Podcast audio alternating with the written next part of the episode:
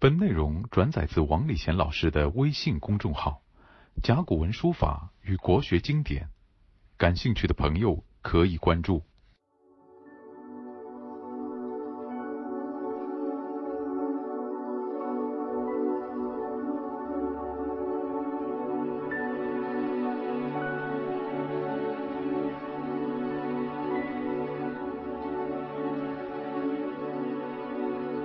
接下来呢，我们继续讲《论语》。上次呢，我们介绍到礼仁后面的一小段，讲什么呢？这孔子提了一个问题出来，什么问题呢？他能以礼让为国乎？何有？他就针对当时的礼崩乐坏的现状，国家的国君的位置啊，你争我夺。用礼来谦让的这个何有？好像现在看不到了。他是这个意思。那有了这句话以后呢，逻辑的往下发展的话呢，下面这句话就比较合理了。他怎么说呢？不患无位，患所以立；不患莫己志，求位可知也。我们今天呢，从这里开始讲。那么。你既然想争取国君的位置，你争我夺，不讲那个礼，不讲谦让，那么你应该注意的，什么才是真正的根本呢？这根本是不患无位，患所以立，就是你不要纠结你得不到国君的位置，或者扩大之得不到所有的你认为要的位置，你应该担心的是你是不是能够站立起来。这是前面那句话，后面那句话呢？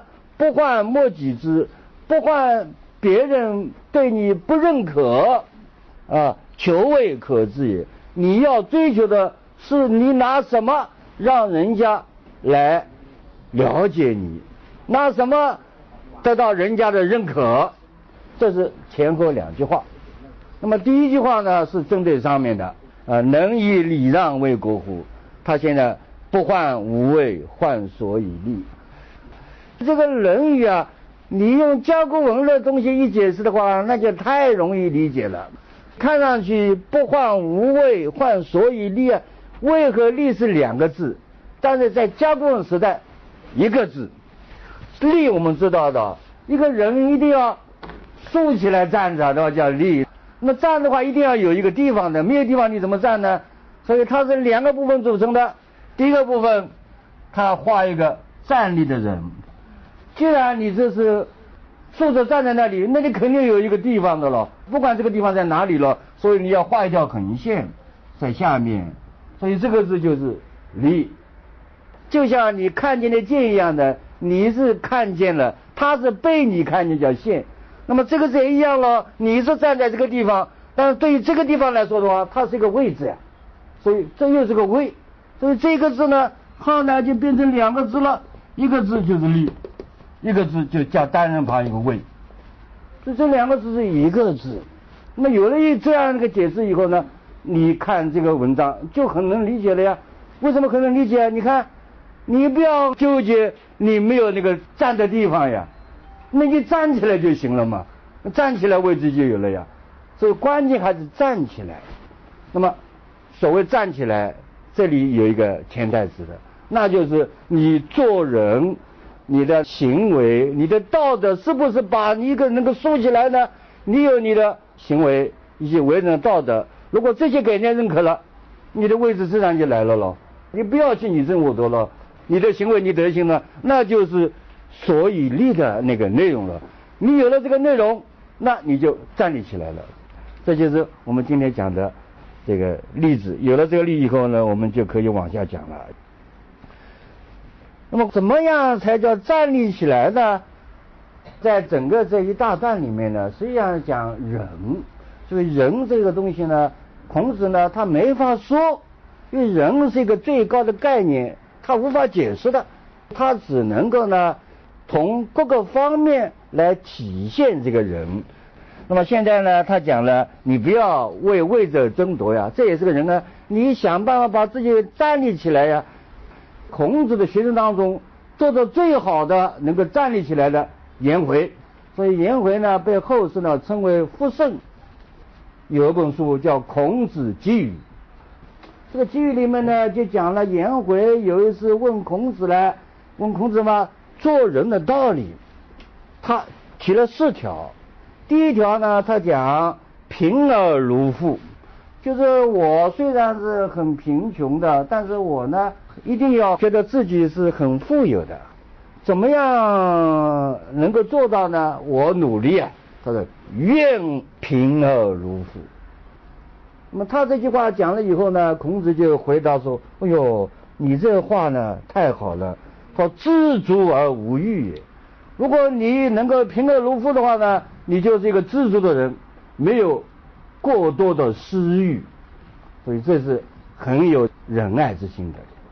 那么这里我就串讲一下啊，贫富啊，这个东西是相对而言的，所以如果你没有一个知足常乐的心态，你要想达到人们这个不可能的。比如说以前有自行车的，现在有汽车了，汽车都比自行车富了吧？但是很多人觉得不富啊，我们今天家家都有汽车了，但很多人觉得自己很穷啊，为什么？你的汽车只有十几万，他汽车几百万，你觉得自己很寒酸呀？所以富和贫呢，实际上是相对而言的。那么你能够觉得你知足了，那你就富了。这话呢也不是我说的，是老子讲的，知足者富。最富有的人是知足。我觉得很开心啊，我这够了呀，够了嘛你就富了呀，多了无多余的没用处了呀。那么颜回呢，他就是愿贫而如富，所以孔子讲你这话讲很对啊。这样的话呢，你就不会有过多的私欲，甚至贪欲了。所以知足而无欲也，这孔子呢对他的学生的赞赏。第二个呢，颜回又说他还有贱而如贵。我虽然在社会上地位不高，贱。但是呢，我觉得很高贵，我有底气啊，因为我人做得好呀。所以孔子呢就讲了：“哎呦，你能够有这个想法，那太好了，叫信而有礼。所以这种人呢是非常谦逊而讲礼节的。其实人是这样，如果任何地方都是非常的纯正的，你就是高贵的人啊。一个大写的人，大学生不是你钱多就大写了呀。”你真正的成为一个人，一个纯粹的人，那就是大写的人，这就是所以立的一个道理。接下来，颜回他还有第三个，无勇而威，就是我不是说凭力气无勇啊，就是不是靠武力，但是我得到人家的尊重，有一种威严的。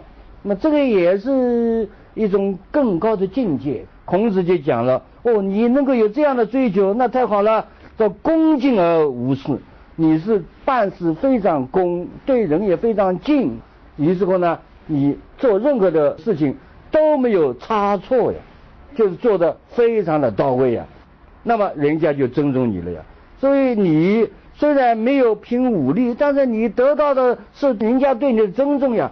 这威呢，实际上我们今天讲气场，就是有很多的人都看得起你。好，最后他还有一个第四条，都是与人交，与终生无患，跟人家交朋友啊，一辈子都没有恐惧感，又怕人家对我不满意了，怕人家跟我断交了。因为我们讲的交朋友啊很麻烦的，啊，你过了人家不开心，你不到位人家也不开心，所以一个朋友能够交到三四十年，终生成为朋友的很少的。所以孔子呢又讲了这句话，嗯，你这个也很有道理，择言而后出。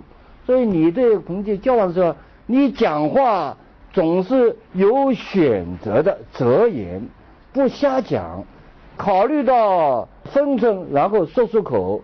所以朋友跟你之间呢，一直有良好的互动关系，这很好。那么把这个加在一起，所以孔子为什么赞成颜回呢？一讲到谁很贤啊，颜回贤，那就颜回，他用做人为事把他站立起来了呀。所以这个人虽然没有位置，他就是有位置的，所以后人把他称之为福圣呀。这位置很高了，谁能够成福圣啊？就是颜回一个。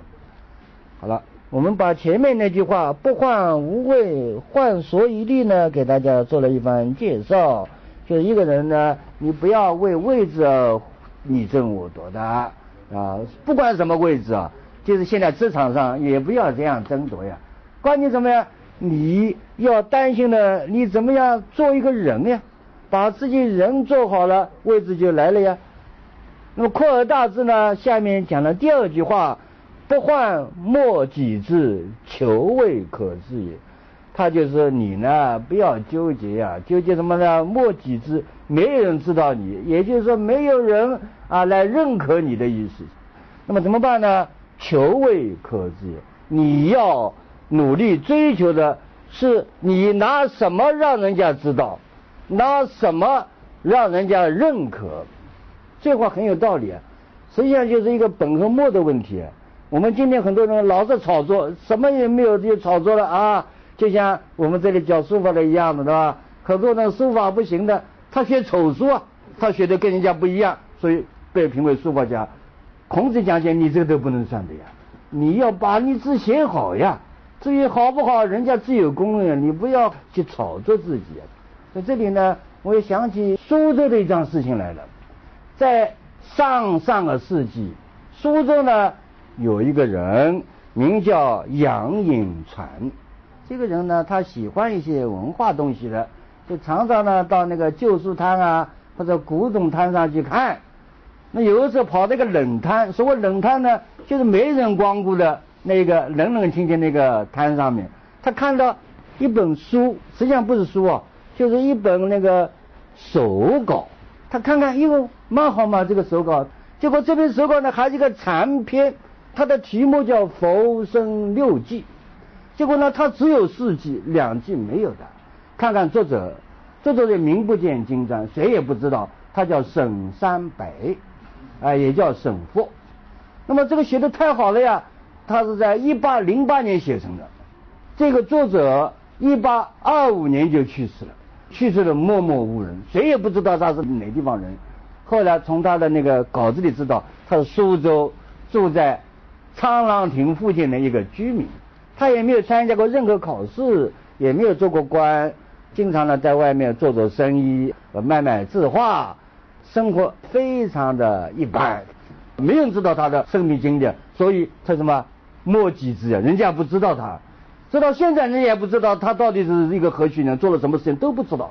但这个人呢，结果名扬天下，不仅中国有名，全世界都有名。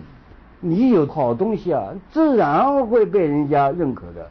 结果这个杨颖传这个人呢，他一个小舅子在上海申报馆工作的，叫王涛。申报馆呢有一个部门叫征文阁，大概出版书的吧。结果好，他就给他小舅子，你看看这个稿子怎么样？他一看，高级的不得了。写的人他不是为高级而写的，并不是为了出版，为了流传后世，他没有这个想法。所以你先不要有这个想法再学，如果你有这个想法再学，肯定学不好的。所以现在很多的作品，它是为名而写的，所以这个是流传不广的。那么这个沈三白呢，《风流六句》呢一出版以后呢，当时文化人都非常的赞赏他，是一个自传体的小说，很漂亮。这本书呢，后来被翻成英文，全世界出版，大家都认可。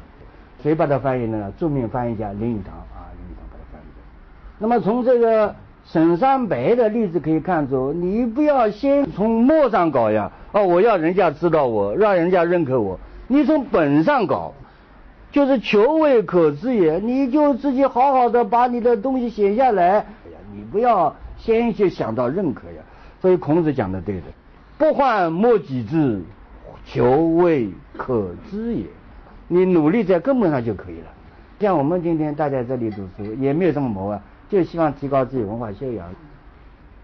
好，在这里呢，我就介绍我们现在那个上海第一高楼有一个马未都，呃，在那里搞了一个观复博物馆。什么叫观复？就这句话：不患莫己知，求未可知。为什么？你看这个两句话完全不搭嘎的了。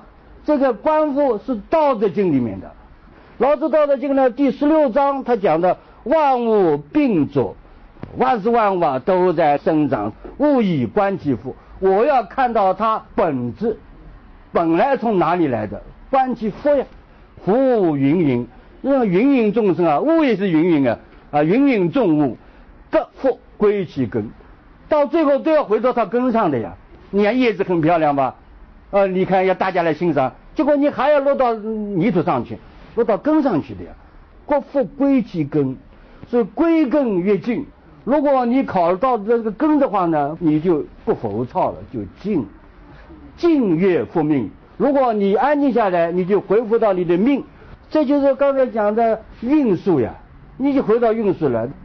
复命越赏，如果你回到你的根本上，回到你的运数上的话，那是一个常态，哎，就是平平常常，也没有富也没有贵了。就像颜回讲的：“我欲贫而如富。”复命越赏呀，智赏越明。如果你知道人生常态的话呢？那你就是个明智的人，所以我们讲啊读孔子的书啊，实际上讲的就是人生的道理，是吧？你能把它读通了以后呢，人就豁然开朗了，就不会有纠结呀。所以马未都就把博物馆定为官复博物馆。为什么官复啊？你看看我们古代人怎么干的呀？你不要否认他呀，古代就这样啊，他给你看这么好的东西，给你看好东西的人叫什么名谁啊？未必知道呀，就是一个无名的艺术家，无名的工匠，你就不必要去为这个烦恼去换。好了，那么讲了这两句话以后呢，如何更简洁的来使自己站立起来呢？孔子呢，后面呢，对他的后学编了另外一句话，我们把它念一遍：子曰：“生乎！”悟道一以贯之。曾子曰：“为。”接下来指出，门人问曰：“何谓也？”曾子曰：“夫子之道，忠恕而已矣。”这段话很有意思啊！这句话到底怎么解释呢？我今天要详细的跟大家介绍介绍。孔子呢，有一次呢，跟他的最得意的学生之一曾子呢说：“哎，你来，我告诉你啊，吾道，我所有的学问一以贯之，一就可以把它贯穿起来了。”所以看到这个一以贯之以后，我就想到那个六祖啊，那个禅宗六祖以后啊，也有这个说法。禅宗六祖以后呢，有一个叫巨资这个和尚。这个和尚呢，就一直问比他高一层次的和尚，叫天龙和尚。他说：“哎，这个佛道是什么回事啊？”这个天龙和尚呢，伸出一个指头，不说话。这个巨智和尚呢，看到一个指头以后呢，豁然开朗，我明白了。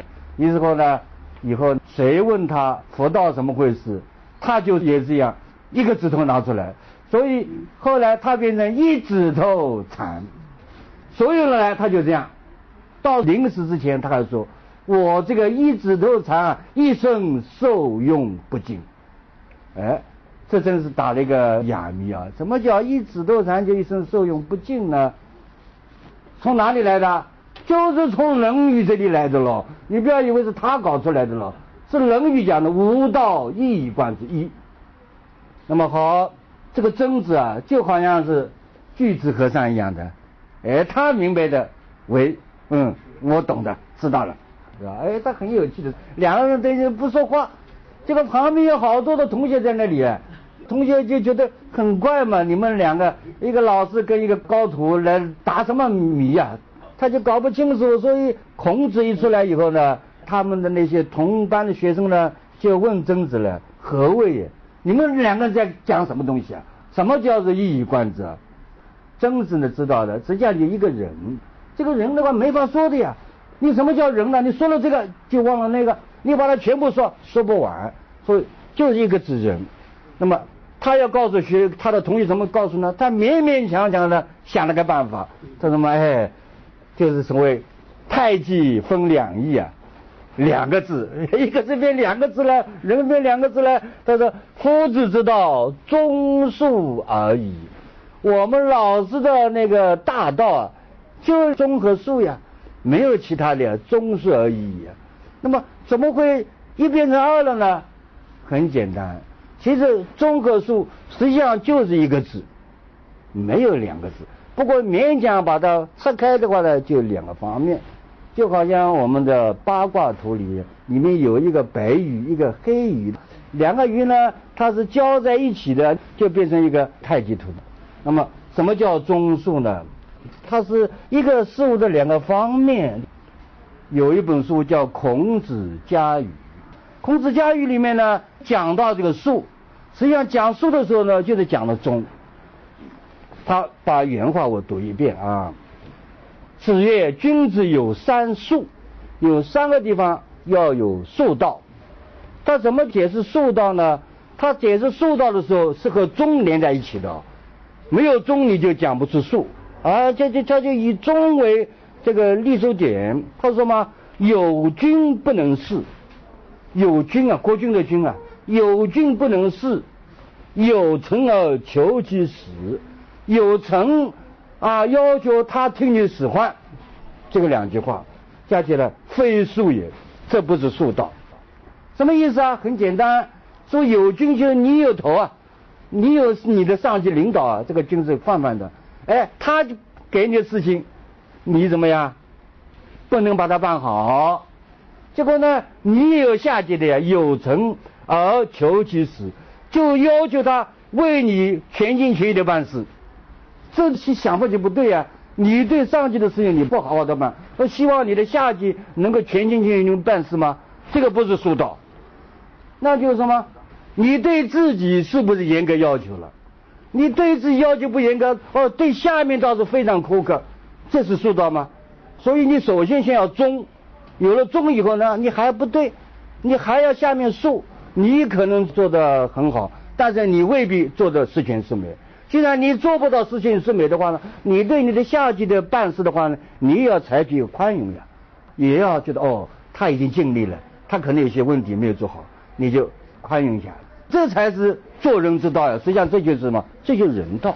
所以忠和术是在一起的。那么扩而大之，他往下再讲：有亲不能孝，有子而求其报。哎，这个也是非术也。你想，你有父母的有亲啊。你有亲你不能笑，啊，你对他马马虎虎，好，你的你的儿子都要他来报答你，而我养育你一辈子，你要亲亲报答我，这也不是术道。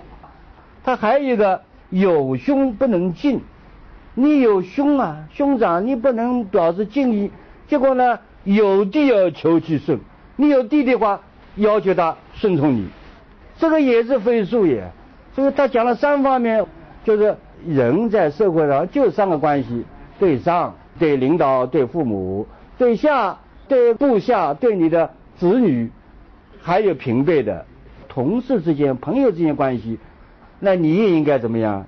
恕道。所谓恕道，就是你该敬的你要敬忠。如果你敬忠以后，希望人家敬忠的话呢，你可以稍微要求低一点，让他呢能够稍微有一点差错，因为。你是不是做到完全了？十全十美，实际上每个人都无法这么说。那么这样一看的话呢，曾子讲的夫子之道，忠恕而已。一个忠，一个恕啊。对你该尽责的，你要尽责；那人家为你办事的话，你尽量的要宽恕。这两者加在一起，这样就是人了。这就孔子的无道一以贯之了。那么有一些，特别是一些现在年轻人啊，心里觉得不舒服。什么不舒服呢？这个好像我没有个人的自由了嘛，我样样东西都要做得到位，人家嘛马马虎虎，那么我在哪里呢？现在人这叫要实现自我，对自己要好一点。这个话是这么说，但我觉得不该宣传这东西。为什么呢？好像是孔子的话，结果被人家丢弃了。这孔子啊，啊，我不要听他的话，啊，我听了我什么都没有了，都是人家的。实际上你搞错了，为什么？人的层次有高低的，现在要自我价值实现，它是低层次的，高层次的是孔子这句话，因为他的追求实际上是已经没有受心灵束缚的，心灵一点束缚没有，不是受外界的支配的。宋代一个叫叶色的人，他写了一首诗：“楚荒裴伯四东微啊，人的心是一片荒地啊，你刚生下来你没有什么东西的呀，你就要耕耘你一颗心呀。一种风光百样在，一种风光啊，一颗心啊，你可以摘各种各样的呀。这各种各样的话，你就要考虑啊，你追求什么呀？如果追求炒作，追求人家理解你，追求自我价值实现，这固然是没什么问题，但是低层次。高层次的话，你就自己来追求自己的那种自由的心灵。所以他讲，呃，楚荒裴伯是东为这个四的旁边，一种风光百样子。有一种风光，就是一颗心啊，可以摘各种各样的东西。如果你受到外界污染的话，实际上没有自由。啊，谁度眼中无书？啊，不知道谁在妒忌我眼中没有书，就是没有那个世俗的想法。前话开篇后话空，前话开篇了，我再换一个行吗？我又搞搞，又搞出名堂来了。